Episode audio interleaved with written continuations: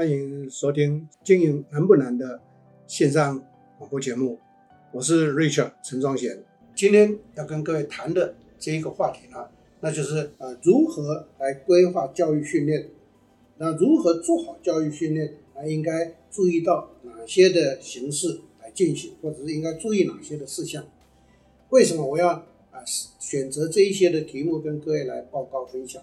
因为很多的企业很有心。想要去啊，让他的团队变成是一个精英团队，或者他找进来的团队可以变成为是一个精英的人才，但是常常会怎么样？常常会事与愿违。为什么？因为他把人找进来之后，开始是非常有信心，可是一个阶段之后就会发现他就不怎么样，或者是哎进来的时候表现得很好，那这个主管或老板就想要把他怎么样，把他升迁上来，让他当。更重要的职位，结果把他升上来之后就失望了，因为那个人所获得的表现就跟他原来的期望是不同的，跟原来的表现让他非常满意是不一样的。每当我听到这些的提问的时候，我就跟所有的老板提醒一句话：我说问题出在于你没有在灌输他，你没有在培育他，你只是在用他。那用他的时候就变成挤牙膏。你把牙膏一直用用用用光了以后，那一支牙膏就丢掉，因为里面的内容被你挤光了。所以一个人到职场去，如果没有不断的精进的话，他在消耗他的能源，他能源消耗光就变成枯竭。所以为什么很多企业的老板跟主管开始对某些的人会非常的欣赏重用他，可是一个阶段之后，或者是把他升迁之后，却是大失所望。这个在管理学上讲叫做什么？这一个人或这个团队得了什么彼得症，这个 Peter's Law，彼得原理、彼得症就告诉我们说，一个人会一直被升迁或者被一直被重用到他不能胜任为止，这是第一个解释。第二个解释是什么？很多的上位者很有好心有心，把他所欣赏的人就把他一股脑的提拔上来，啊，上来之后就变成揠苗助长，他就会阵亡的更快。其实这一切的一切。欠缺都在什么地方？教育训练。所以今天我选择这个主题，跟各位来稍微说明一下，是让大家知道，教育训练绝对不是啊上上课就交差了事，好像我有上课，我们公司有办一些训练，就好像有在做事情，那是不对的。那要如何去做好它呢？这边就几个建议给各位。第一个建议，一个企业要去做好教育训练，首先要弄清楚我的需要是什么。我要先弄清楚我们的需求，我们的需要，才能够来规划我们的训练的课程，才能够来安排我们训练的架构。所以在一九八六年，我就发表一篇论文来告诉这个企业界的朋友们，我说一个企业最基本应该先建立我们的职业发展体制。什么叫做职业发展体制？就是生涯乘以企业的发展，这个乘上来的结果就叫做职业。叫做职业生涯，简称叫做职涯，意思就是说个人的生涯发展跟工作职场里面的这个发展是要成正相关。好，那在这种情形之下，我就会建议把企业呢分成为五个层级。第一个层级呢是新进人员，新进人员对企业一定要去做职前教育，让这个新进人员在很短的时间里面认识公司。各位一定要了解，认识公司是很重要的一件事情。因为他认识，所以他就会有信心。因为他认识，他就不会犯错。第二个，就是在基层人员的时候，他就要接受各种的训练。第三个，到了基层主管也要各种的训练。等一下，各种训练我这会再分。我现在先谈这个水平层次的变化。到了中层主管的时候，又要接受各种训练；到高层主管的时候，还要接受各种训练。所以各位朋友们听下来要分五阶哦。第一个，新进同仁。第二个基层人员，第三个基层主管，第四个中层主管，第五个高层主管。什么叫做基层主管？课级主管、单位主管。什么叫做中层主管？部级主管、里级主管。什么叫做高层主管？处级主管、协理级以上的主管。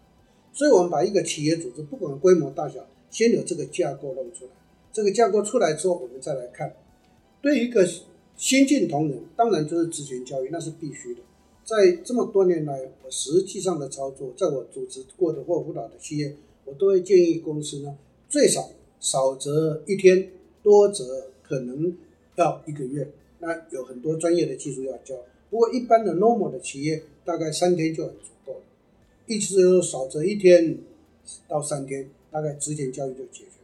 那职前教育做什么？第一个让他认识公司，第二个让他了解公司的产业，第三个了解公司的产品，第四个认清楚公司的规章制度办法，那个叫制度。制度分两个，一个是规章办法，一个是 SOP。一个人进到职场来，如果他不了解公司的作业流程，他一定会犯错的。所以，如何让新人减少犯错，这个是职前教育是非常重要。职前教育完了以后，才正式正式让他才正式让他 on board 作业，所以这是必须要的。因此，他 on board 之后，就是到了工作岗位之后，就要开始接受三种体系的训练，一个是 OST，一个是 OJT，一个是 DT。什么叫做 OST？OST 叫做在位训练，如何操作？每天每个主管都要对部门里面的成员做五到十分钟的重点提醒、跟教导、跟改善，那个叫做 OST，叫做 On-site Training，在位训练，不需要讲一堆，你每天只要五分钟到十分钟。其实我的操作都是五分钟，我都会告教导人家，你每天只要讲一个状况就好。那个叫 Q&A，我们这一段时间，我们的团队出现什么样的状况，或者碰上什么瓶颈，啊，这些状况或瓶颈该怎么去排除，这就是 OST 的重点。每一个功能部门都可以做。第二个训练的体系叫做 OJT，OJT 分两个，一个是 On-job training，一个是 Off-the-job training。On-job training 就是在公司内部我们做内训，Off-the-job training 有些公司规模不大，或者是专业部门的人数不多，我们做内训可能划不来，所以就安排人去参加外面的，像我们连胜办的这一个啊训练课程，就到这个地方来学习。那这个就叫做 off the job training，离开工作岗位所接受的训练。所以 OJT 分成为两个概念，两个系统，一个是 on job training，一个是 off the job training。那这个就会依照层级的差异，就会有不一样的训练的课题跟内容。这是第二个训练系统，第三个训练系统呢，那就是 DT。所谓的 DT 呢，就是发展训练。我们把它讲的一个呃直接一点、浅显一点的话，那就是养成训练。通常我就称为叫做储备训练。这个就要跟各位稍微花点时间来解释。基本上，养成训练通常都是做未来一个呃表现很好。公司想要肯定他、升迁他的人呢、公司应该要培育他，所以我就把这一个储养成训练、储备训练称为最基本的，从基层主管要变成中层主管的这个过程，要进我的储备干部班的培训。训练这个是将来让他去当单位主管或者基层主管，所以在这个储备干部班的培训里面，就教他怎么当主管。当主管之后。有哪些事情是我们应该要去理解、应该要去学习？所以这是第一个。当这个通过这个训练，我再进一步的是主张要认证。所以在储备训练的地方，通通都要认证。认证过以后，他取得资格，将来有出缺的时候，他才可以去当这个主管。所以他就从基层人员经过储备干部班，就有机会升基层主管。在基层主管的任内。又接受 OJT 的训练，然后表现不错，绩效很好，被挑出来参加储备主管班的培训。在储备主管班培训的地方，一样教他怎么当主管，当主管应该学会的领导跟这个管理的基本动作是什么，还有自我的调整认知是什么之外，还要教他怎么当主管，怎么开会，如何去对同仁呢，去注意到辅导、教导跟督导。所以这个在这个。储备主管班的里面呢，就要去教这些。同样的，得到认证过之后，他取得升中层主管的资格，啊，这个部分他就变成将来里级主管的备胎。所以，升为中层主管之后，他还一样在接受 OJT 的训练。OJT 等于强化训练。好，他表现又不错，就被升挑选出来参加储备经营者班的培训。这个就是培养公司未来的经营决策团队的候选。意思就是说，透过这个班的训练，取得认证资格了，才能够升协理或副总级或者处级主管。那因为一个企业组织到中大型规模，一定会有这种组织，叫做经营决策小组或者经营会议。决策小组也好，经营会议也好的成员多半都是企业的协理或副总级以上的高层主管，人数不会很多。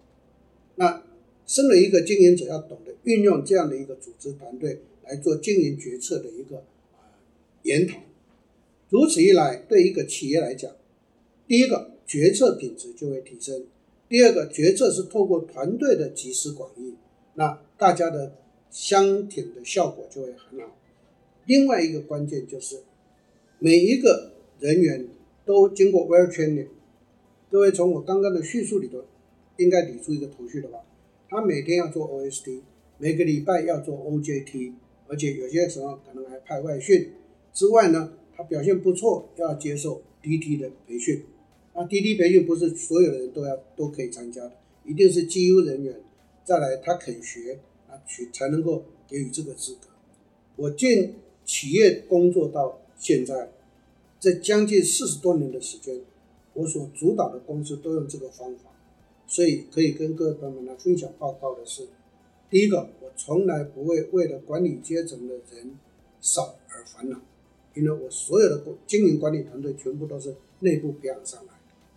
在座各位一定要了解，从内部培养上来有一个好处，企业文化凝聚力比较强。企业的认同比较强，很多台湾的中小企业的老板最大的弊端就是不愿意去做教育训练的投资，所以呢，当我需要人的时候，我才从外面去找或者去挖角来。跟各位报告，呃，就挖角来也好，就从外面去找工匠进来也好，我不是说绝对不好。从我这么多年的观察跟印证的结果，失败几率非常非常的高。第一个失败。通常这一些人会得企业文化休克症。什么叫做企业文化休克症？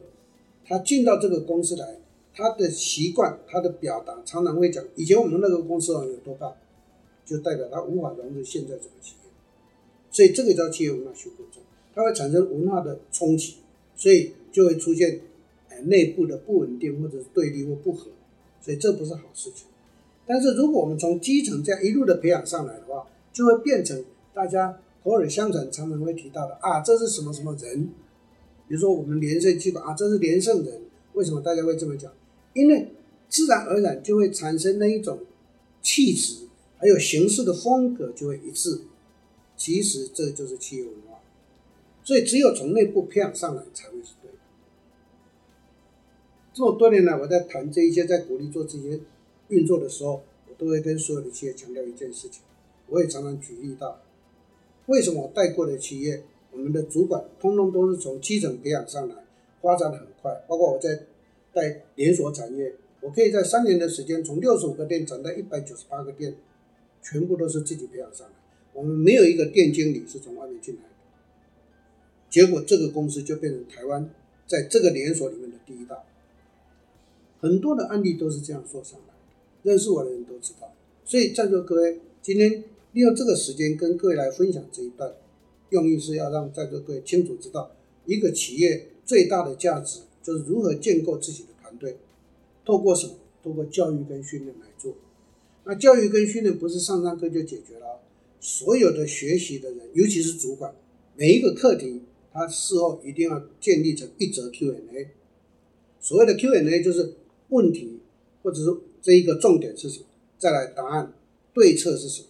答案是什么？一定要整理成这种答客问 Q&A 的方式，然后把它变成是一个文字档也好，图片档也好，这一个啊，或者是表单版也好，放到我们公司的 EIP 平台。这个放到 EIP 的哪一个平台？就是知识管理平台，叫 KM 平台。那如此的，在一个企业如此做啊，每很多很多的这些啊 Q&A 累积起来，这当然是要分类了。累积起来之后，就会变成企业最大的价值。最后跟各位分享一个重点，我这么做，所以在我过去主持的任何企业，新进人员一个礼拜之内就能进入状况。为什么？因为有一套完整的教案给他，再来有完整的 Q&A、KM 档给他，所以我常常交代一句一句话：进来之后不熟悉没关系，到 KM 找答案，因为那就是企业的经验的累积嘛。可是台湾的很多企业最大的不足就是什么？人亡政息，没有累积下来，所以教育训练不是只有上上课，你如何把那一个 Q&A 整建起来，那个叫做知识管理档整整建起来才是真正的价值所在。所以今天利用这个机会，用这个主题跟大家分享一下，也期盼在座各位老板、各位主管要懂得这个运作的方法，把它导入到我们企业。我相信在座各位。你在用人的烦恼就会降到最低，也不会因为人不好用而烦恼、而担心。这是提供给各位一个参考，希望在座各位能够导用，能够更加的成功。今天跟在这个主题上跟各位报告到这里，想一想知道其他的，就欢迎在座各位到我们连胜的这个 podcast 的连续档里面呢，来多多的收听。谢谢大家，感谢正成集团的赞助。让我们节目能够顺利的播出。